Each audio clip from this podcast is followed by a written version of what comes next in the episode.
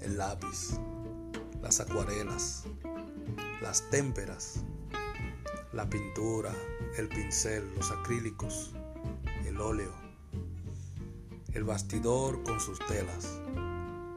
Todos estos temas te resultan familiares, como si se tratara de una fotografía que ya viste hace mucho tiempo. Al igual que yo, te gusta hablar de arte, te gusta sentirlo, te gusta verlo o te gusta crearlo. Entonces, es tiempo de que tomes café, asiento y disfrutes de hablar de arte conmigo. Vamos.